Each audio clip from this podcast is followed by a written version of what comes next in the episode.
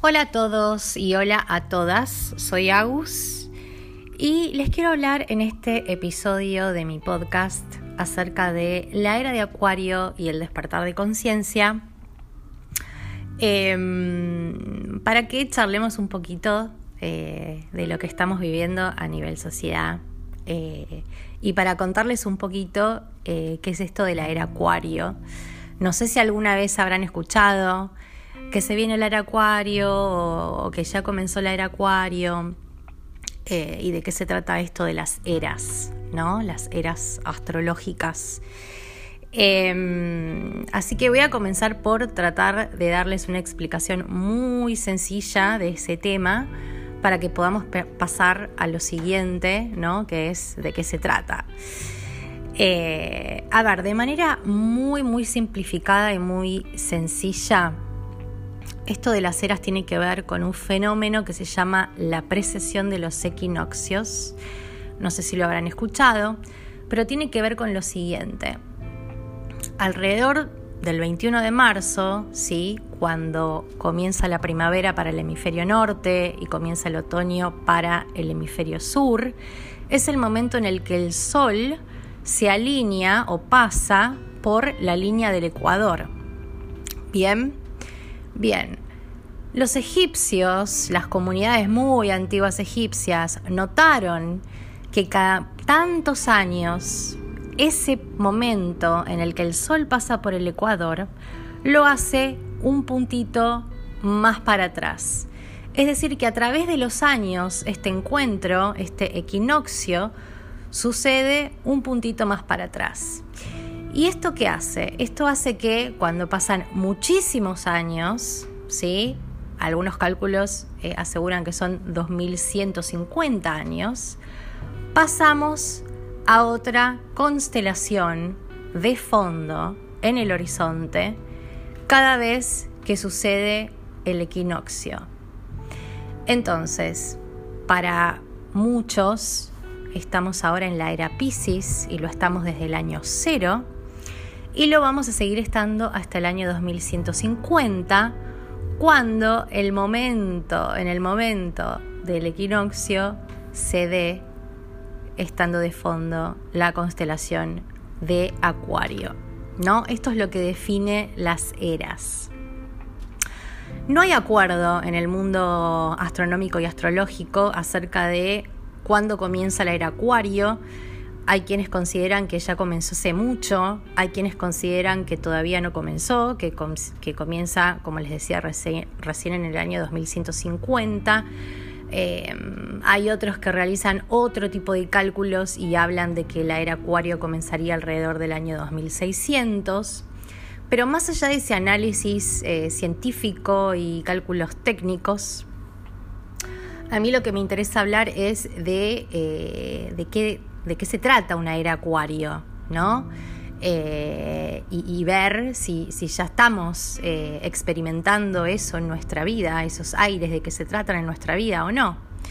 Como todo en la astrología, ¿no? la, mejor eh, evidencia es la experiencia, ¿no?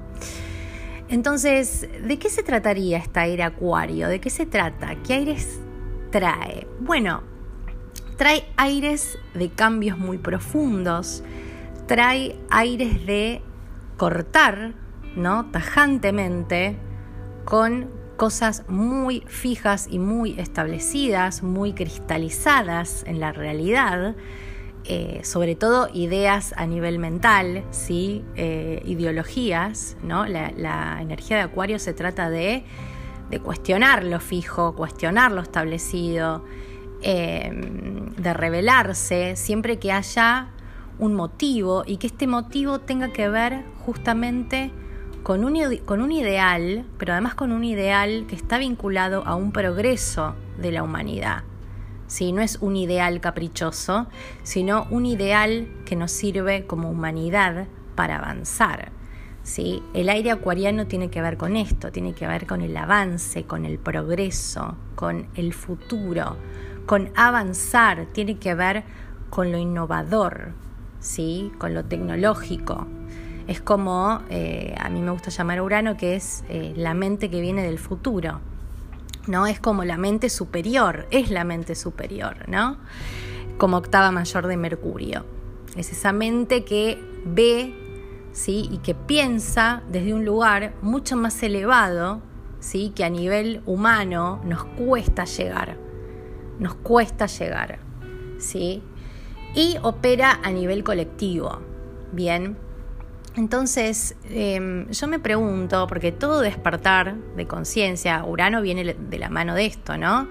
De, estos despertares, estos cuestionamientos, que de repente tenemos ahí como un, pequeño despertar en el que decimos, bueno, bueno, a ver, para. ¿Por qué esto es así? ¿Por qué no es así? ¿Por qué siempre fue así? ¿Qué es lo que hay detrás de esto? Eh, porque si lo que no está detrás nos sirve como humanidad, bueno, esto hay que modificarlo, hay que cambiarlo, hay que destruirlo, ¿no? Hay que deconstruirlo y reconstruirlo nuevamente, ¿bien? Porque Urano además es poder creador, es poder creativo. Entonces, a ver, eh, no sé ustedes, pero yo vengo viendo en la sociedad y ya hace bastantes años, eh, podemos hablar de este año 2020 en particular porque fue muy intenso a nivel colectivo, pero yo vengo notando estos despertares de conciencia, estos cuestionamientos, ¿no? Eh, a nivel colectivo alrededor de un montón de temas, ¿sí? De temas que tienen que ver con libertades, ¿sí? Podemos hablar de las libertades eh, sexuales, ¿sí? Eh, que tienen que ver con, eh, por ejemplo, la alerta climática del planeta Tierra, ¿sí? hay despertares. Y hay, yo creo que, em, que este despertar de conciencia, este proceso está dividido como en varios grupos, ¿no? Estamos, em, están quienes están ahí, ¿no? En, la primera fila y que están eh, a través de, estos pequeños despertares cuestionando cosas de manera activa, ¿no? Están ahí eh, en la lucha para modificar estas ideas fijas, están ahí luchando por cambiarlas, ¿sí? Están participando activamente a través de este despertar de conciencia.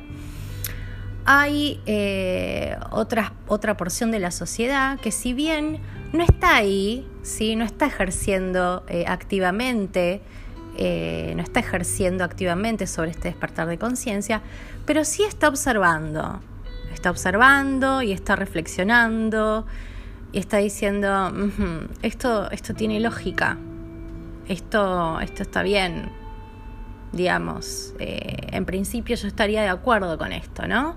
Así como más tímidamente, más desde, desde un lugar detrás de escena, ¿no? detrás del, telón, em, está sucediendo también este despertar de conciencia quizás un poquito más pasivo, ¿no? desde un lado más eh, reflexivo, ¿no?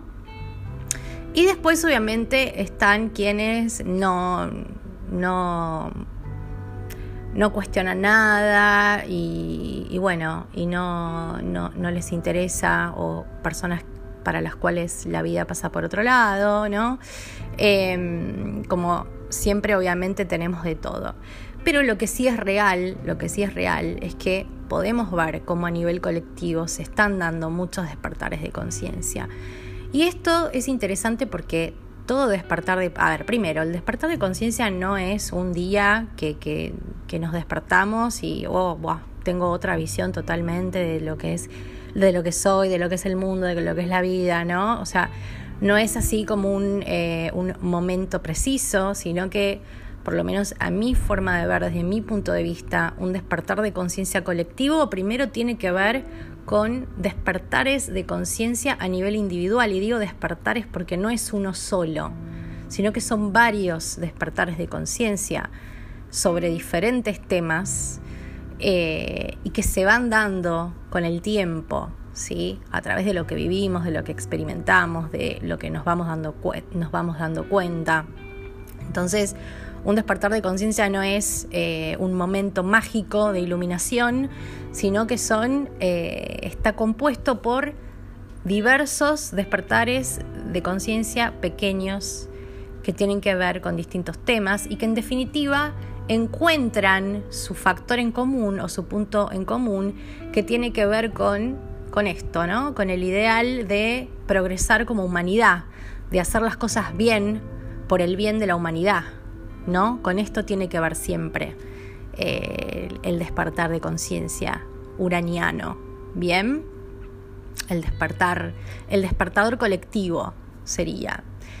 Em, y yo he notado, sobre todo este año 2020, ¿no? que nos vino con, bastantes sorpresas a nivel colectivo, em, he notado o he escuchado a muchas personas eh, con diferentes ideologías, de, que viven, eh, digamos, en diferentes contextos eh, socioculturales, económicos, pero escuché a muchas personas muy diferentes decir lo mismo y es esto. Esto que estamos viviendo en el año 2020 tiene un mensaje para darnos. Y esto, a ver, si yo vengo y digo esto y se lo comento a una amiga, nadie se va a sorprender, porque es un poco mi filosofía de vida, yo veo al mundo de esa manera y a la vida de esa manera. ¿No? Como que no sería algo muy loco. Pero lo he escuchado decir a esto de esto que está pasando, el coronavirus y todo esto, tiene un mensaje para darnos a la humanidad. Se lo escuché decir a personas muy diferentes, con filosofías de vida eh, incluso contrapuestas a, otras o a las mías, ¿sí? Entonces, ya esto a mí me da eh, un gran indicio, ¿no?